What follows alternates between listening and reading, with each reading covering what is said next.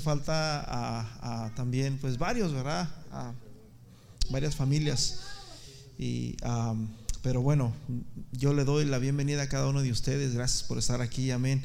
Yo creo que Dios nos va a hablar. ¿Cuántos creen que Dios nos va a hablar? Muy bien, quiero entrar a esto y yo quiero llamarle a, este, a esta enseñanza hechos de barro. ¿Sabes? Es una cosa de que... Ah, ¿Qué es el barro, brother? Como dijera el salmista en el Salmo 8, ¿qué es el hombre para que de él te acuerdes? Y el Hijo del Hombre, ¿qué, es, qué somos nosotros para Dios?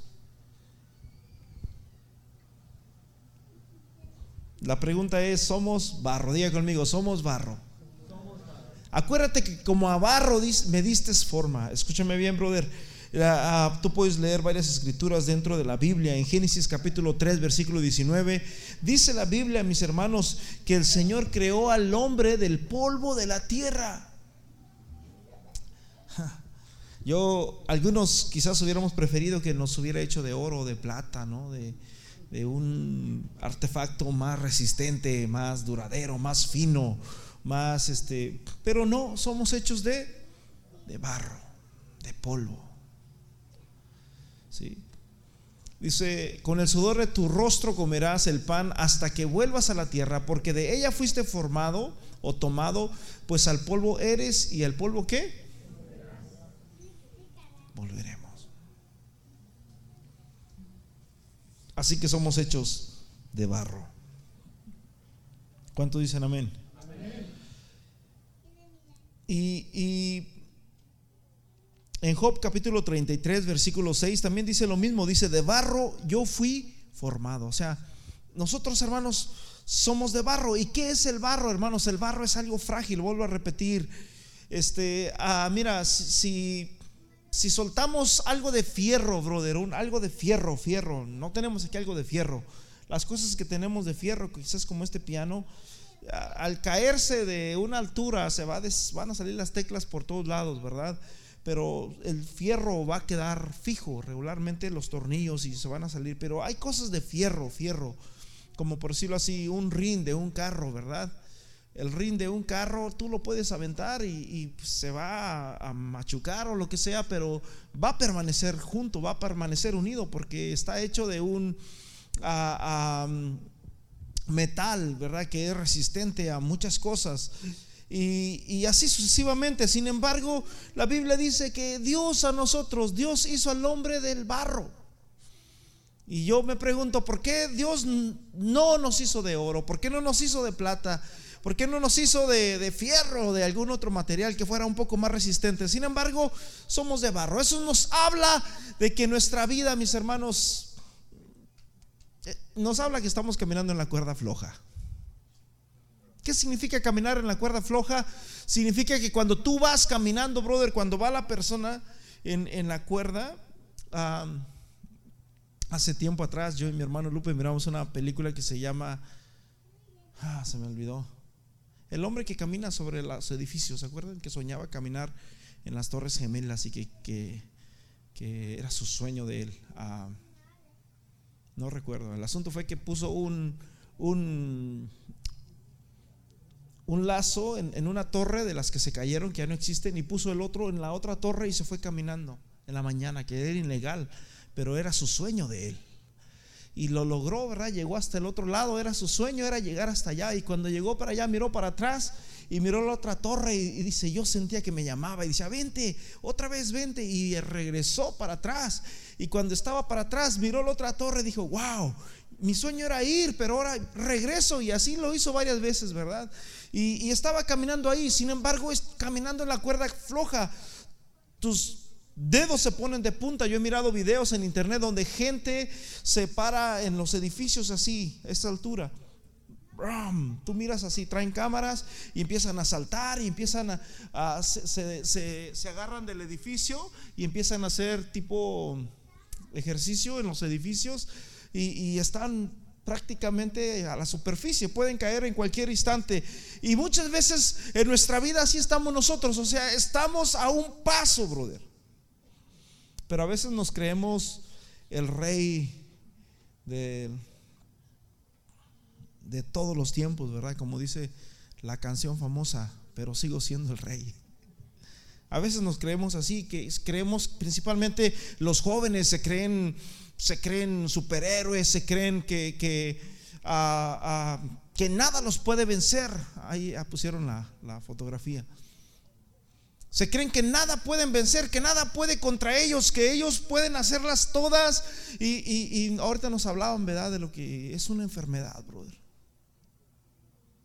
El día de ayer, mm, ah, hace poquito, ¿verdad? Este, ah, yo tuve un problema con la televisión mía, se me apagó y así duré como unas dos semanas sin ella y de repente compré una y, cuando la compré, ¿verdad? Me llegó quebrada y anduvimos ahí, no, pues que está quebrada y que sí, que mándamela. Entonces se la mandé y al último el vendedor me la regresó para atrás y ya cuando me llaman del correo, ven a recoger una caja grandota que tienes, yo, ¿qué caja? Yo no tengo ninguna caja.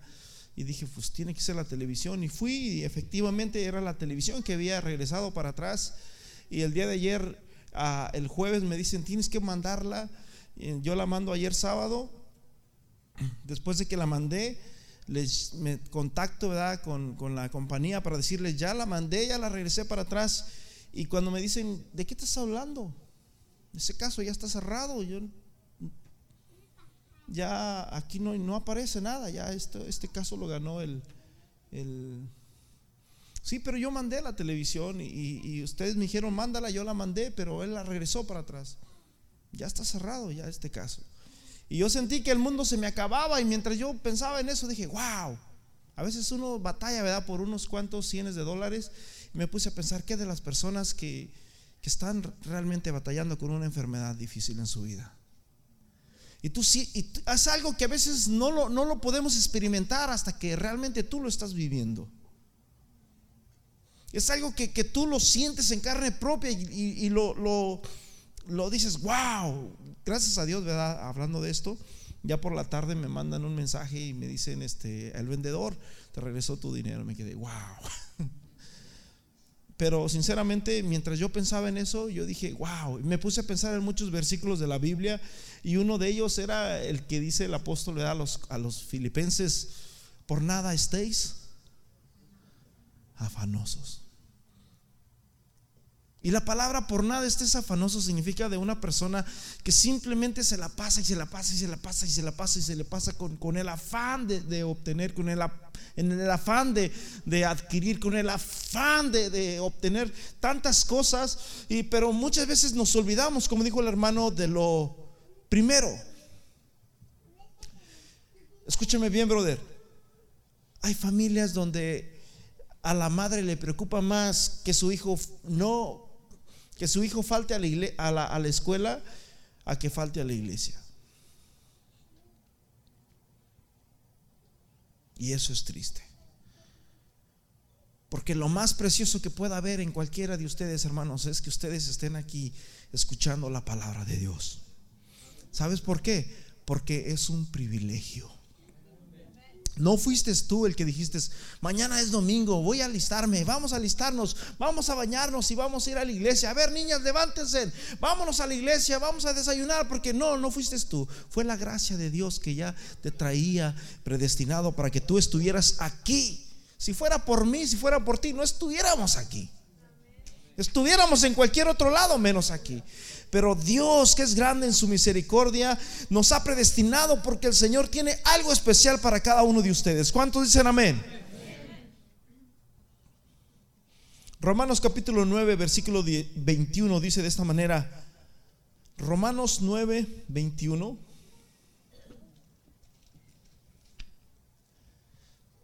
¿O tiene potestad el alfarero sobre el barro? Para hacer de la misma masa un vaso para honra y otro para deshonra? Gracias, hermano Dani. Este pague. ¿Quién tiene, quién tiene potestad?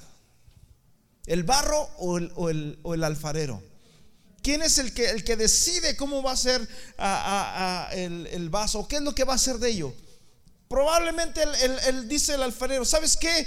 Es, yo voy a hacer una cazuela yo me recuerdo en México, yo me crié con cazuelas de barro, brother. Había unas de vidrio también despostilladas ya. Pero había de barro a muy, muy grandes, ¿verdad? Sabrosas, la de frijoles, esa bolonchuda grande que mi mamá usaba mucho.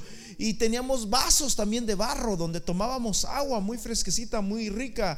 Y, había muchos, pero el, alfarero regularmente es el que, el que decide qué es lo que va a formar con aquella cosa. Y muchas veces el barro no puede decirle, hey, ¿por qué no me hiciste una taza? ¿Por qué no me hiciste un vaso? ¿Por qué no me hiciste un jarrón para mantener el agua fresca? ¿O por qué no me hiciste un, una cazuela o un caso para que mm, hagan carnitas ahí? No puede decir el barro, ¿por qué no me has? Porque muchas veces nosotros sí decimos a Dios, Señor, ¿por qué me pasa esto, Señor? ¿Por qué, ¿Por qué estoy pasando yo por esto, Señor? ¿Por qué yo no fui el hijo de... ¿De quién? ¿Por qué mis padres no fueron fulanos? ¿Por qué ah, ah, yo no tengo estos derechos? ¿Por qué yo no nací en una familia rica? ¿Por qué es que yo estoy en esta familia disfuncional? ¿Por qué? Y muchas veces decimos, pero dice aquí el apóstol, ¿podrá el, el barro preguntarle al alfarero, ¿por qué me haces de esta forma? Yo quiero hablarles el día de hoy, hermanos, acerca del poder transformador de Dios, que Dios puede transformar una vasija, una simple vasija, en algo de mucho valor y en algo de mucho precio. A Dios no le importa, no le importa quién eres ni qué has hecho. Si tú vienes a las manos de Dios y pones tu vida en las manos de Dios, Dios va a hacer de ti, de tu vida, una vida de honra. Aleluya, amén. Así que ¿Cuál es la casa? El, Señor le dice, hermanos, en Jeremías capítulo 18, Dios le dice al profeta Jeremías, hey Jeremías, me imagino, yo no sé si fue un sueño, yo no sé si fue una visión, Jeremías, Jeremías dice, sí Señor, ve a la casa del alfarero. Oh, mi hermano, yo creo que todo mundo, la mayoría en esos tiempos de Jeremías conocían al alfarero. El alfarero era como el mecánico. Todo mundo sabía quién era el alfarero, lo conocían muy bien. Pero ¿por qué yo tengo que ir a la casa del alfarero? No me hace falta nada en mi casa, tengo todo muy bien. Pero el Señor tenía algo especial para, para este profeta. Le dice, ve a la casa del alfarero. Cuando va el profeta Jeremías, hermanos, a la casa del alfarero, Probablemente entró, abrió la puerta y cuando abrió la puerta estaba el alfarero teniendo en sus manos llenas de barro y estaba, hermanos, la rueda, el molino donde hacía las figuras, moliendo su masa y estaba trabajando y mientras, oh, ¿sabes una cosa? ¿Sabe, ¿Sabes qué es lo más bonito que hay en la vida? Lo más precioso que hay en la vida yo creo que es ver trabajar, ¿verdad? Cuando tú miras a una persona con una pala, y la avienta bien bonito y tú dices, wow, y estás ahí platicando y dices, tú, tú dices, wow, a veces cuando uno está mirando trabajar uno dice, y luego te animas, le das, ah, a ver, préstamela. Y tú miras que él le hace bien bonito y bien fácil. Y tú vas y agarras tres piedritas y te cae una por allá, otra por allá y otra por allá. Y dices, wow, no puedo. Y batallas y dices, ¿cómo tú le haces muy fácil? Y, y hasta platicamos muy a gusto. Yo no, yo no puedo hacerlo. Pues cuando llega el profeta Jeremías, mira trabajar, hermanos, al, al, alfarero y se queda totalmente a, espelumbrado mirando aquella obra de arte. No hay nada más precioso que ver a gente que hace arte, ¿verdad? Ahorita hay mucha gente que hace arte de muchas maneras, en muchas gente que es buena para pintar, hermanos. Eh, el miércoles, mientras yo estaba orando aquí, decía, Señor, levanta esta juventud, levanta esta generación de jóvenes, levanta jóvenes artistas que, que, estén metidos en el arte, que estén metidos en diseño, que, que sean gente profesional, amén. ¿Y cuántos quieren eso? ¿Quieren eso para sus hijos? Hay gente que es, que es preciosa, tiene a muchos, muchos dones en el arte, ¿verdad? Y, mientras estaba allí este hombre artista haciendo aquella obra de arte, estaba Jeremías, wow. mirando cómo por sus manos, hermanos, entraba el barro y lo empezaba a formar y a formar y a formar y a formar. Y ya cuando estaba formado, hermanos, y me imagino que lo iba a meter porque el barro lo meten al fuego, ¿sabía usted? Es, esa es la razón por la cual a veces estamos, sentimos como que, ah, está media caliente la cosa, como que hay problemas que sentimos que a veces no podemos salir, ¿verdad? Que sentimos que que ya son el fin del mundo, como que ya se, se, terminó la existencia. Si alguien me puede ayudar con los niños aquí.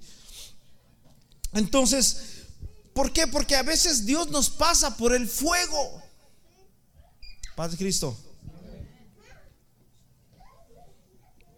Yo creo que todos, todos, todos en algún momento de nuestra vida nos hemos sentido, hermanos, que estamos pasando por el fuego. Amén. Y mientras estaba, hermanos, aquel hombre sacando aquel barro precioso y, moldeándolo con sus manos, y había quedado hermoso, precioso, lo agarra con sus manos, y mientras iba, hermanos, a llevarlo a, probablemente una charola y meterlo al fuego, pasó algo desconcertante, algo triste, algo que había que terminaba con aquella obra de arte. No sé qué pasó exactamente. Yo no sé si se tropezó el, alfarero. Yo no sé si se movió poquito las, sus manos, se, se, distrajo. Probablemente Jeremías le dijo, wow, quedó muy bonito y volteó y ¡prum! se cayó. Y cuando se cayó, mi hermano Jeremías se quedó, oh, aquello tan precioso, tan bello, tan... Escúcheme bien,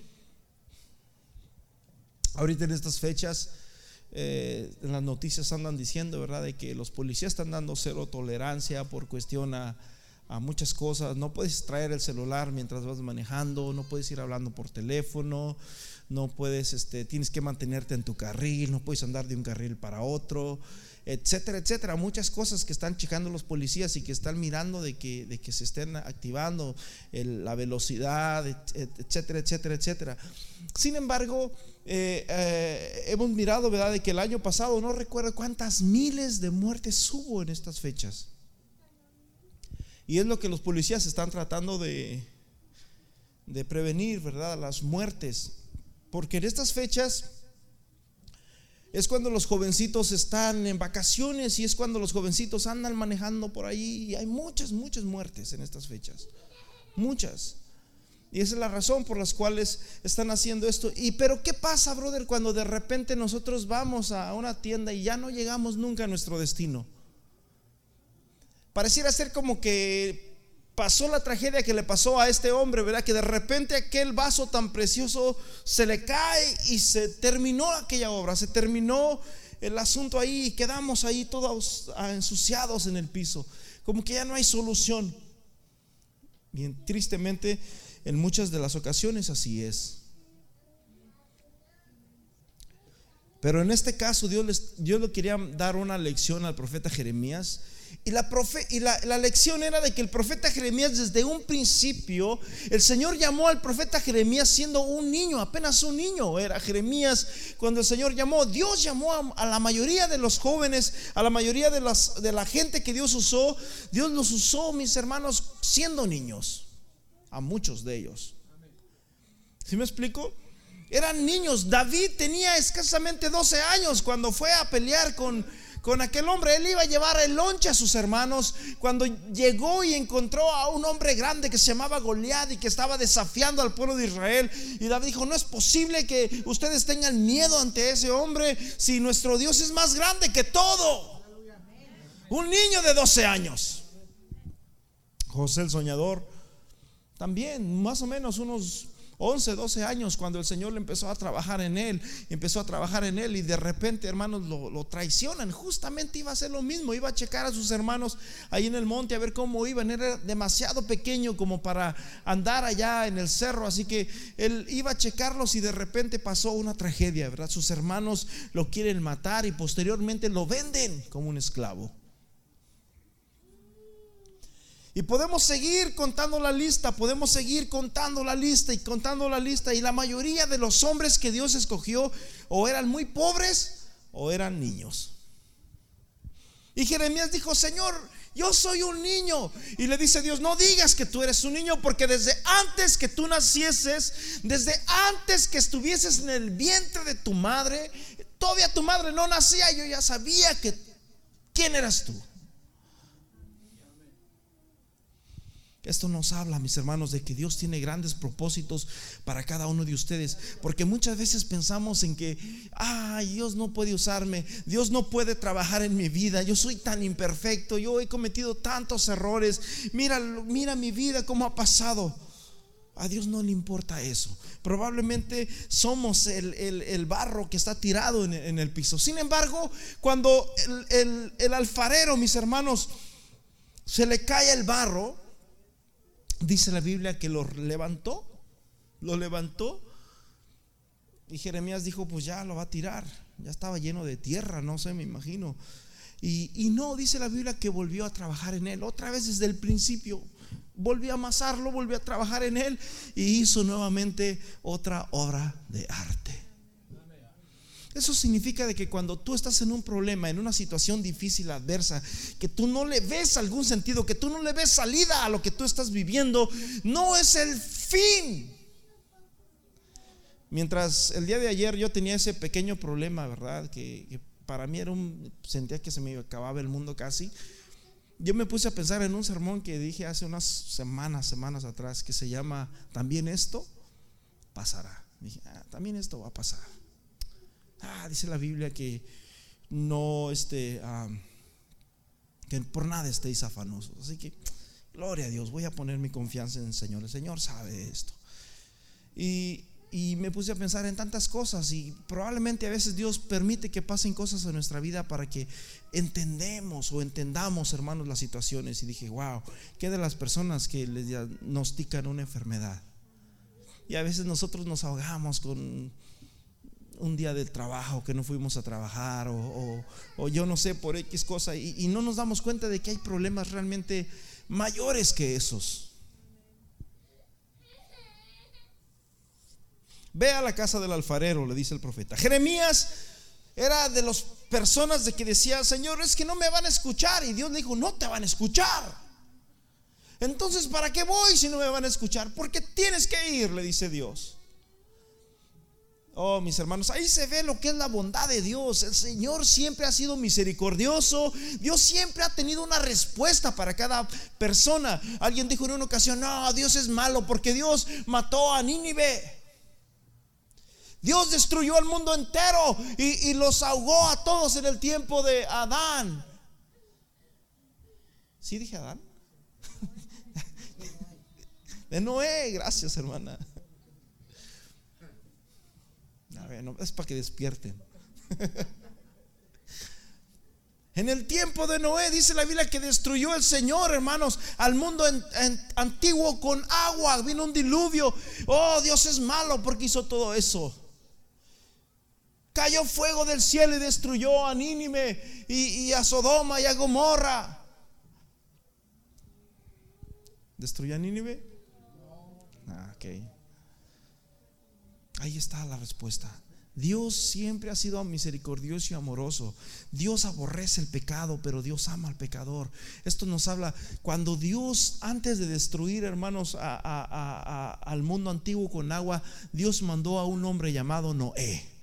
Y le dijo, tú ve y predícales que esta tierra se va a exterminar. Pero la gente no quiso entender como el día de hoy. No, ¿cómo es que Jesús va a venir en unas nubes? No, que cómo, eso no es imposible. Nunca hemos mirado que alguien se aparezca en unas nubes. Nunca hemos mirado que ha llovido. Ellos ni siquiera conocían lo que era lluvia. Porque dice la Biblia que en esos tiempos salía solamente un vapor de, de la tierra que era el que regaba las plantas. No había agua que caía del cielo. Así que no creyeron a Noé. Y la Biblia dice que por causa de no creer, hermanos, fueron muertos. Y lo mismo pasó, mis hermanos, en cada una de las atrocidades que pasó. Dios siempre mandó a, alguien para que fuera y les avisara. En el caso de Nínive, hermanos, a Dios manda, hermanos, a Jonás. De aquí a 40 días Nínive va a ser destruida. Y Jonás andaba enojado porque Jonás quería que cayeran fuego del cielo y consumiera esa ciudad, porque tenía cierto resentimiento contra ellos. Yo recuerdo cuando era joven, cuando empecé a conocer los caminos de Dios, cuando ah, ah, me, me, bauticé, yo le decía, Señor, Señor, yo quiero que tú me des el don de sanidad, dame. Yo oraba y oraba y oraba y ayunaba, hermanos, a veces toda la semana entera. Y yo decía, yo quiero oír tu voz, yo quiero oír tu voz, yo quiero. Y yo quería oír la voz de Dios y ayunaba y oraba y hermanos y nunca oía nada. Y en una ocasión alguien me dijo, un predicador, no, es que si Dios te da eso, tienes que tener un corazón bien, bien, bien, bien, bien, bien, bien, bien humilde, porque si Dios te, si, imagínate, si, si oraras por alguien y sanara, wow, te vas a creer acá. Y, yo, y como que es cierto, decía, ¿será que esa es mi intención? ¿Será que ese es, ese es el, motivo que hay en, mi corazón? Que, que, que, me quiera sentir así como, wow, ahí viene el hermano para que ore. ¿Será eso?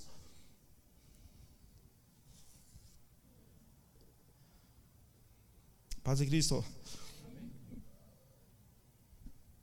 Y uno de mis, de mis, de mis grandes, grandes este, peticiones era que yo quería oír la voz de Dios. Yo quiero oír, yo quiero oír. Era mi petición, brother. Y yo oraba y ayunaba, brother. Semanas enteras, lunes, martes, miércoles. A veces ya no sabía si estaba ayunando o si no estaba ayunando. Porque antes de comer decía, estoy ayunando. Y, ya era, era una costumbre la que tenía siempre. De tal manera de que hace poco escuché la voz de Dios. Y fue, fue tremendo, ¿verdad? Les he comentado este sueño que, de, cómo lo escuché.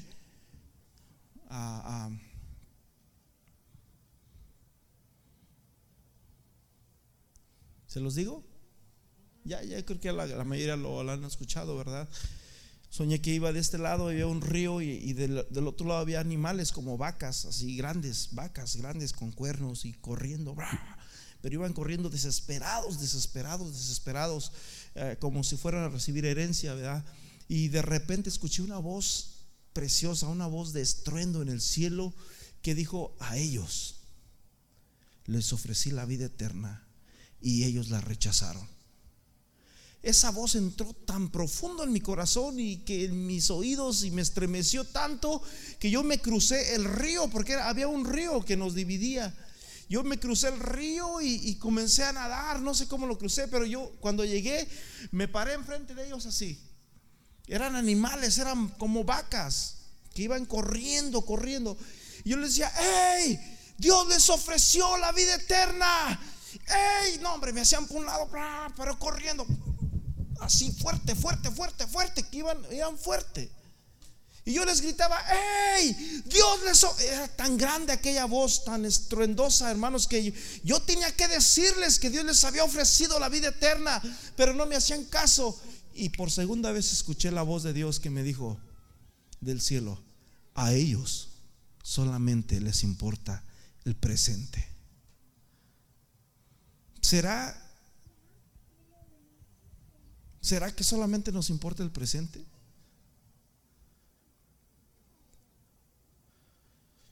¿Será que cuando escuchamos la voz de Dios, sí la escuchamos por un lado y se nos va por el otro, pero decimos, no, no, no, no, sí, sí, yo nomás. Aleluya, gloria a Dios.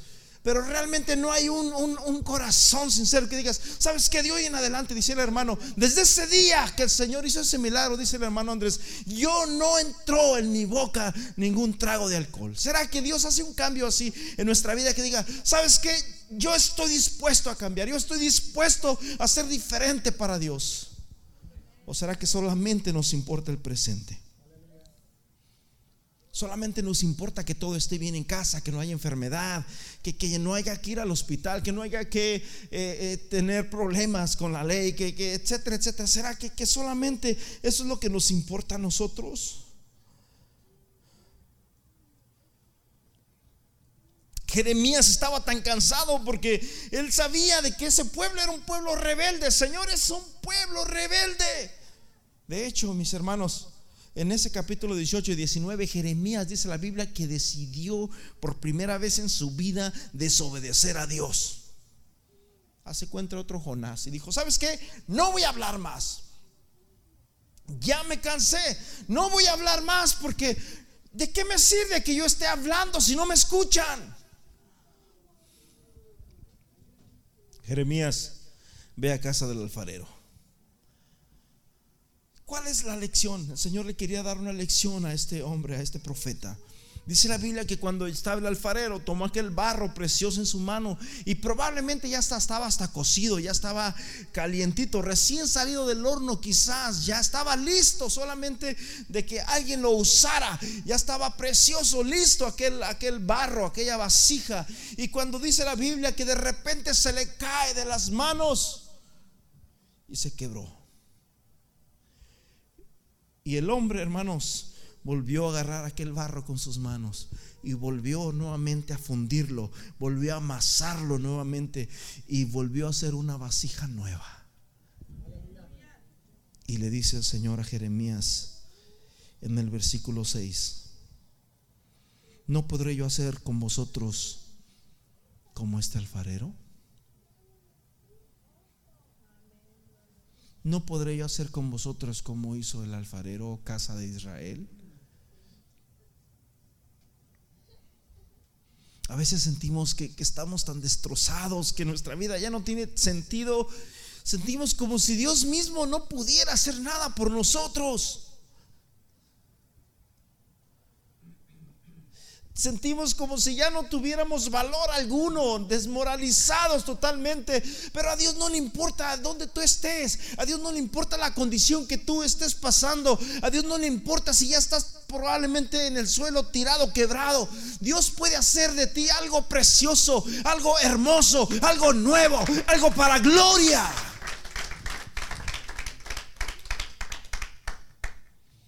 ¿Será que Dios no puede hacer con vosotros lo mismo?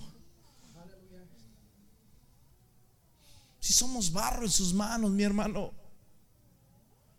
Somos barro. Fíjate bien, en segunda de Timoteo capítulo 2, versículo 20. Segunda de Timoteo 2:20 dice que en una casa grande no solamente hay utensilios de oro y de plata.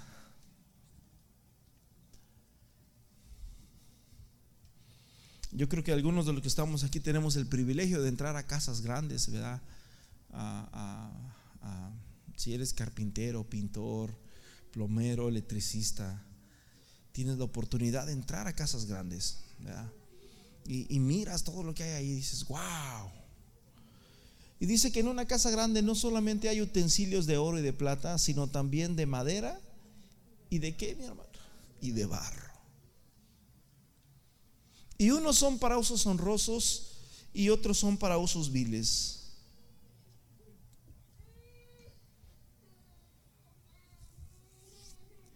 Y a veces nosotros nos creemos los de barro y los que ya no sirven. No, mi hermano, escúcheme bien. A veces pensamos que las, las, cosas de barro solamente son para las chozas, los, allá para los pobres, para los que viven en una casa de cartón, para los que viven en una casa de adobe, ¿verdad? ¿Saben lo que es el adobe?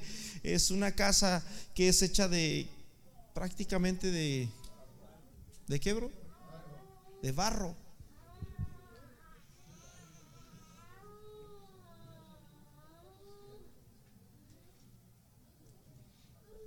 Y pensamos de que no, no, no, pero sabes una cosa, el Señor, a pesar de que somos de barro, Dios dijo, ¿sabes qué? Este es precioso, este me gusta para que esté en mi casa. ¿Por qué? Porque el Señor te ama. Porque el Señor sabe que tú eres valiosísimo, aunque seamos insignificantes, aunque seamos frágiles, porque es lo que es el barro frágil. El barro es frágil, hermano. Si tú, vuelvo a repetir, si agarramos algo de fierro y lo dejamos caer, mi hermano, resiste, se golpea y, va a estar ahí el golpe, pero resiste. Sin embargo, el barro, hermanos, el barro se destroza totalmente. Porque representa nuestras vidas. Versículo 21 dice, así que si alguno se, se limpia de estas cosas, será instrumento para honra, santificado, útil al Señor, dispuesto para toda buena obra. Somos barro nosotros, pero dice la Biblia que si nosotros nos limpiamos de todas las cosas inmundas que nos ofrece el mundo y el pecado, dice la Biblia que seremos un instrumento de honra. ¿Cuáles son los instrumentos de honra en una casa, hermanos? Un instrumento de honra es el oro. Vas tú a una casa y miras, wow, está bonito esto que tienen aquí. Una casa de millonarios, una casa rica, ¿verdad? Y, o más o menos rica y dices, wow, está muy bonito, pero no te enseñan todo. Por allá tienen por allá una cajita, mira lo que está acá. Ya si te tienen confianza, ¿verdad? Te honran y dicen, no, mira, mira, mira esto. ¿Sabes de dónde es esto? Es más, hermanos, en, en, en todos lados del mundo, ¿verdad? Pero en lo que es en, Perú, eh, hay lugares donde, donde ah, andan escarbando dentro de la misma tierra, sacando objetos este, de barro, de, eh, pueden ser cualquier cosa, un simple vaso, una cazuela, lo que sea, y cuando lo sacan enteros, ese le da un valor de muchos miles de dólares.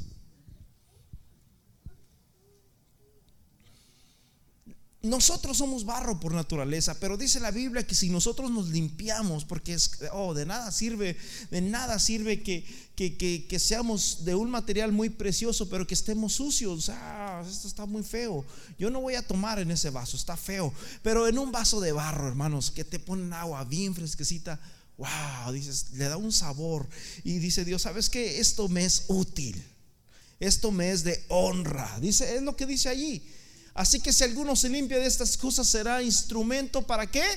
Honra, un, barro que es de honra. ¿Cuánto dicen gloria a Dios? Usted es un barro de honra. Aleluya. En otras palabras, Dios te tiene, hermanos, ahí.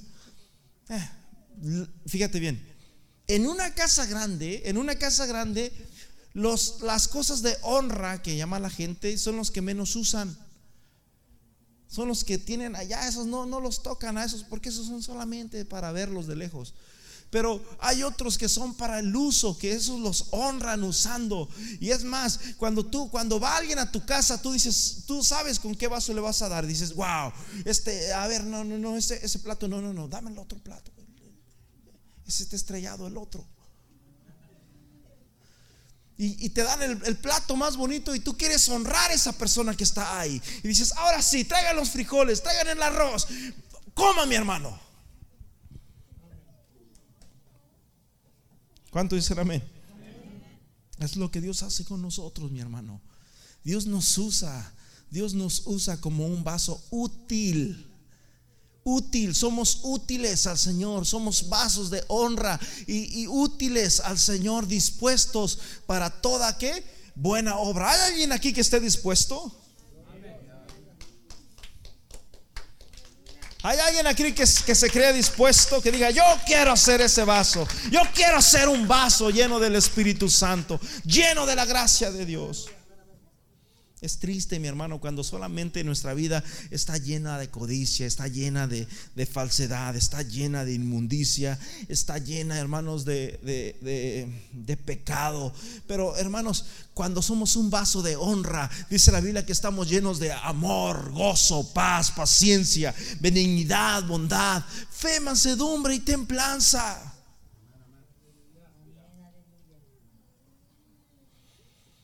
Romanos capítulo 9, versículo 20 dice, más antes, su oh hombre, ¿quién eres tú para que alterques con Dios?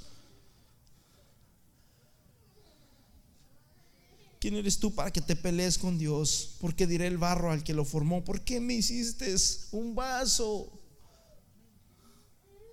Mejor no me hubieras hecho, yo estaba a gusto antes de ser vaso. Cuando no era nada, cuando no me formabas, yo era mejor allí. ¿Por qué me hiciste? Isaías 45, 9 dice que hay del que pleitea con su hacedor. Ay, y es un ay de dolor, ¿no? Hay del que, del que alterca, del que le reclama a su hacedor, como, ¿por qué me hiciste esto? Dice de esta manera Isaías 45, 9, hay del que pleitea con su hacedor. El tiesto, con el tiesto de la tierra, dirá dirá el barro al que lo, al que lo abra, ¿qué haces?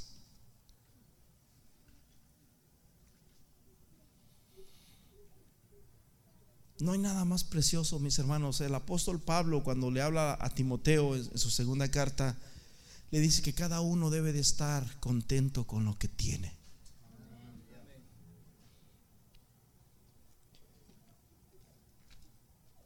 ¿Sí me escucharon? Dice que cada uno debe de estar contento con lo que tiene.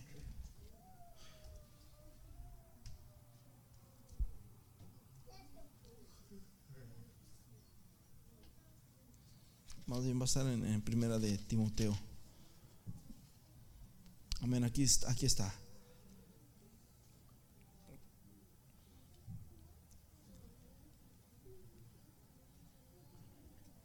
Versículo 1 Timoteo 5, 6 versículo 6, 6, 6, dice, pero gran ganancia es la piedad acompañada de contentamiento.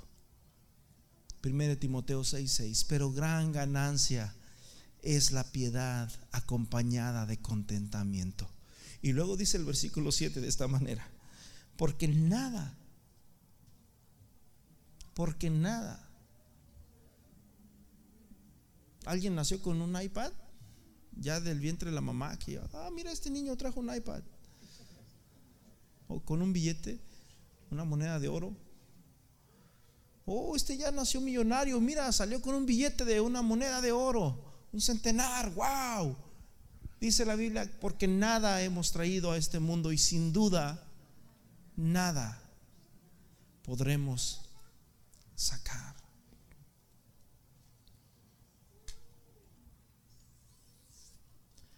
Dios está buscando barro, mi hermano. Dios está buscando barro para poder glorificarse. Dios está buscando barro útil para poder usarlo. Dios está buscando gente que esté dispuesta, mis hermanos, a servir en toda obra. Dios está buscando gente. A Dios no le importa tus antecedentes, a Dios no le importa tu pasado, ni, ni, lo que hayas vivido anteriormente. Dios quiere usarte a ti. Porque Dios te ama. Dice Juan capítulo 15, versículo 16. Dice Juan 15, 16. ¿Por qué? No me elegiste ustedes a, a mí.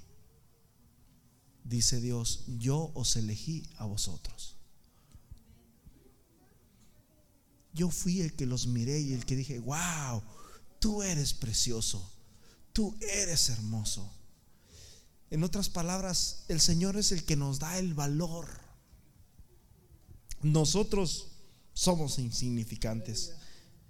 Pero Dios, hermanos, es el que nos da el valor. Tú eres valioso para Dios. Tú eres precioso para Dios. No me elegisteis vosotros a mí, sino que yo os elegí a vosotros y os he puesto para que vayáis y llevéis fruto y vuestro, y vuestro fruto permanezca, para que todo lo que pidierais al Padre en mi nombre, ¿qué dice? Os lo dé. Hermanos, el Señor nos ha elegido para que demos fruto.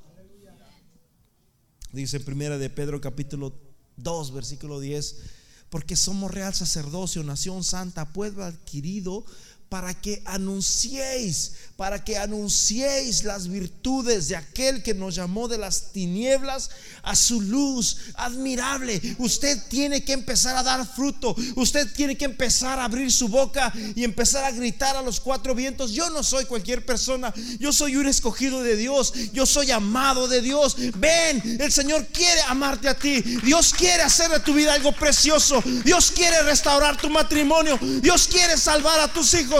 Dios puede cambiar. Eso es lo que Dios quiere que nosotros hagamos, mi hermano. Primera de Corintios capítulo 27. Primera de Corintios 27 dice, sino que lo débil, lo débil, lo necio.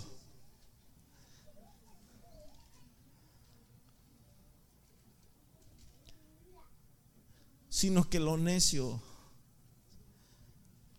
Oye, ¿por qué si, Dios va a escoger algo que, que, escoja algo que valga la pena? Pero Dios dijo, ¿sabes qué? Tú para mí vales la pena. No le importa a Dios tu nacionalidad. A Dios no le importa tu estatus migratorio. A Dios no le importa si eres inteligente o eres un necio. Dice que lo necio del mundo escogió Dios. Oh, mi hermano, cuando usted va a los jitomates a, la tienda, usted busca los buenos y los bonitos. Usted busca los nopalitos, los más ricos, los, los ya no, usted no va por los que ya están podridos, los aguacates podridos, que ya están muy este, aguados. Usted busca lo mejor, sin embargo, Dios buscó lo peor. Lo que parecía que ya nadie lo quería, dame, dame los aguacates que ya no sirven, los que ya, ya están, esos nopales feos, duros que ya no se pueden ni comer, dámelos para acá. Sino que lo necio del mundo escogió Dios para avergonzar a los sabios y lo débil del mundo escogió Dios para avergonzar a lo fuerte. Y luego dice el versículo 28. y lo vil del mundo es, y lo vil del mundo y lo menospreciado escogió Dios y lo que no es para deshacer lo que es y ese eres tú y ese soy yo.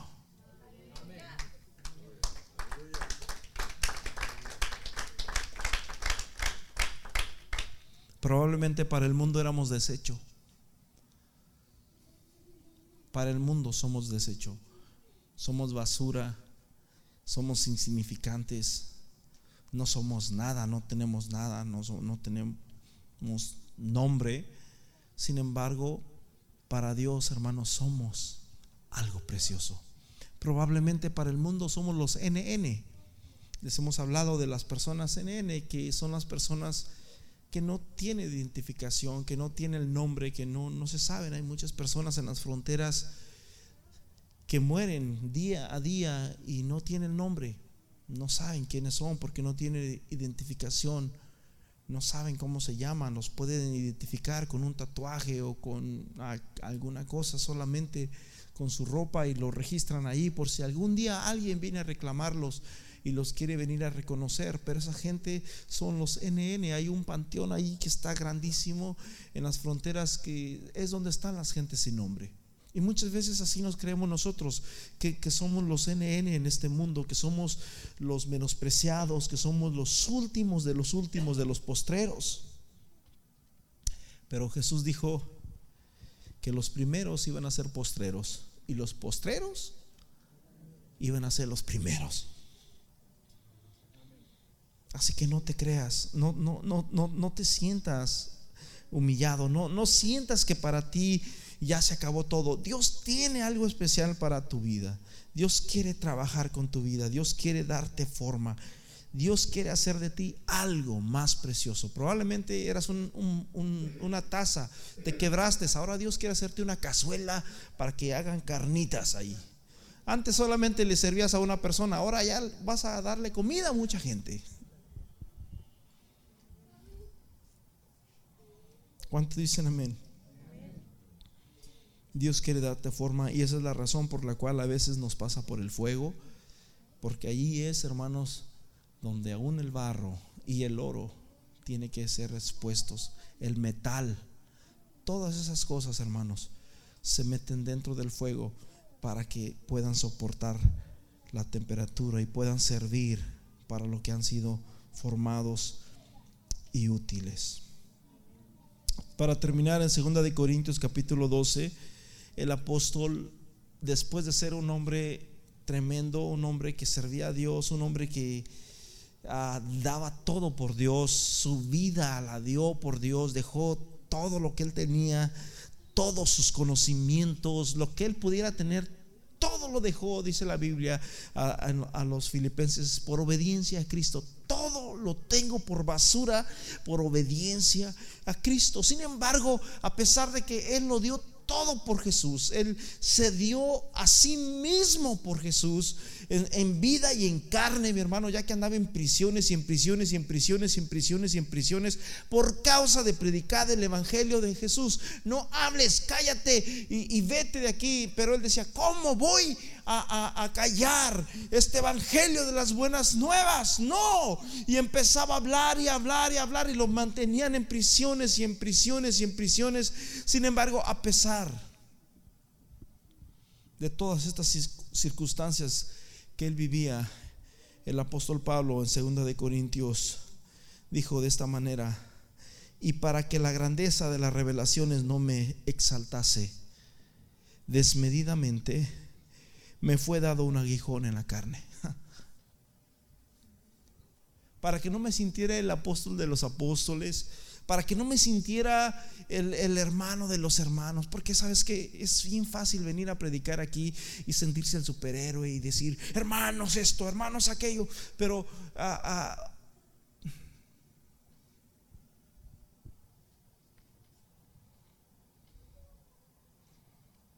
veces lo que Dios, lo que Dios quiere, hermanos, es nuestro corazón, que entendamos las necesidades que hay.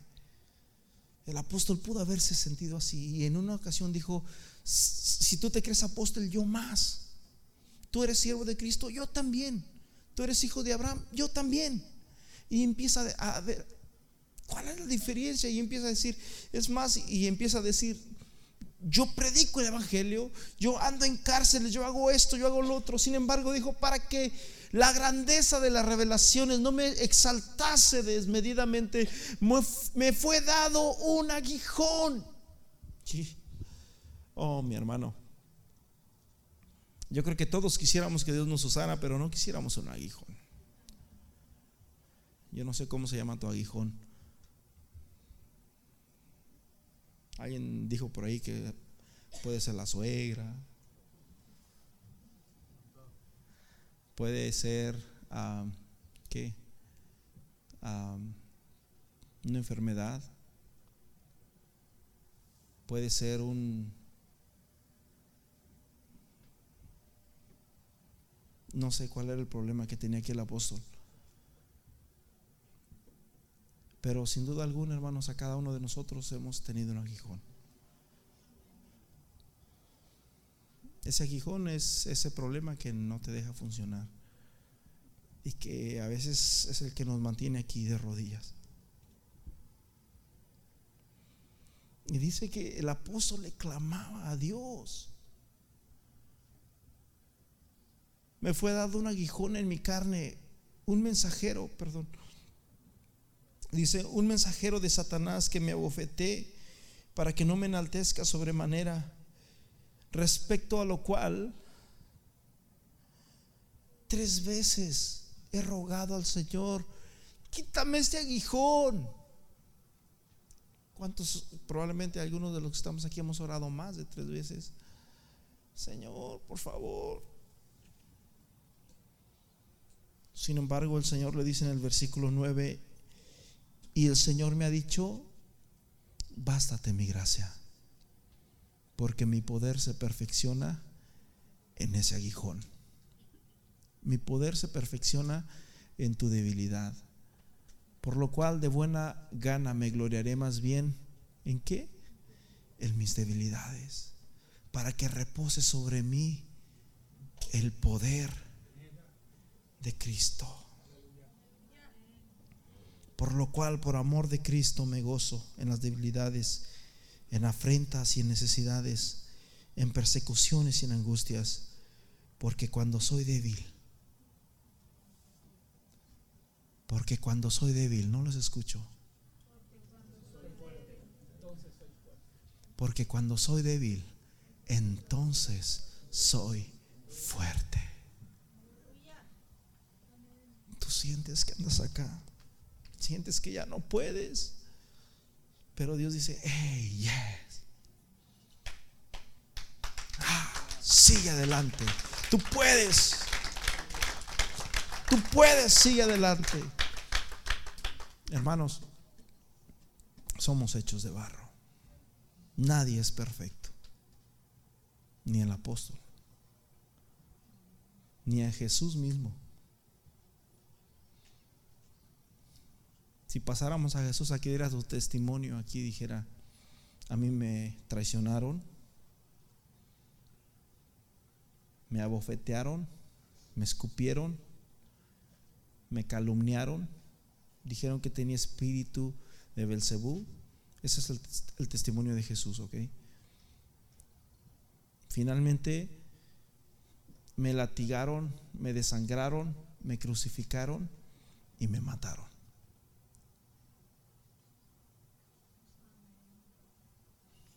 Nadie es perfecto, brother.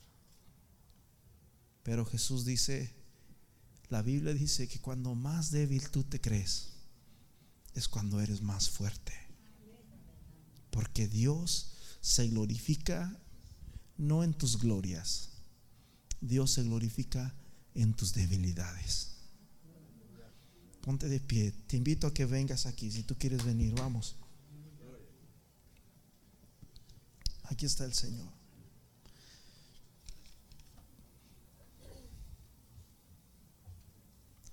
Aquí está el Señor, vamos.